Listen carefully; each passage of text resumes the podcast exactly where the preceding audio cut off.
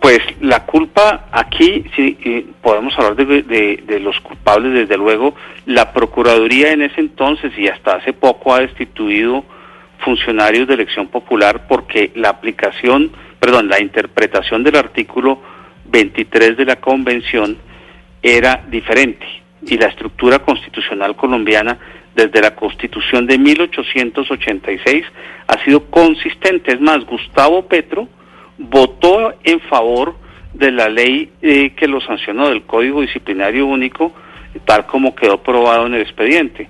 Pero esa eh, frase eh, que debe ser sancionado por juez penal, pues la Corte la toma literalmente. En Colombia no la habíamos tomado literalmente por nuestra propia estructura constitucional y porque nuestra Corte Constitucional había dicho que las facultades que permitían hacerlo eran ajustadas a la Convención Interamericana. No podemos olvidar ese punto.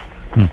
Siendo que en ese momento, doctor Gómez, la Procuraduría era dirigida por Alejandro Ordóñez, que hoy paradójicamente es el embajador de Colombia ante la OEA. Digo paradójicamente porque la Corte Interamericana de Derechos Humanos depende, es un organismo adscrito a la OEA. Contra Ordóñez, actual embajador, ¿hay alguna posibilidad de repetir? Es decir, que él responda, se lo está pidiendo Humberto de la Calle, entre otras cosas, que él responda económicamente por sus problemas?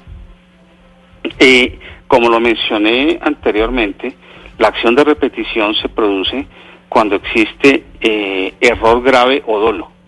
Desde luego, nuestra obligación en la agencia es analizar el caso y si es de eh, si procede por error grave o dolo, pues eh, lo, lo haremos.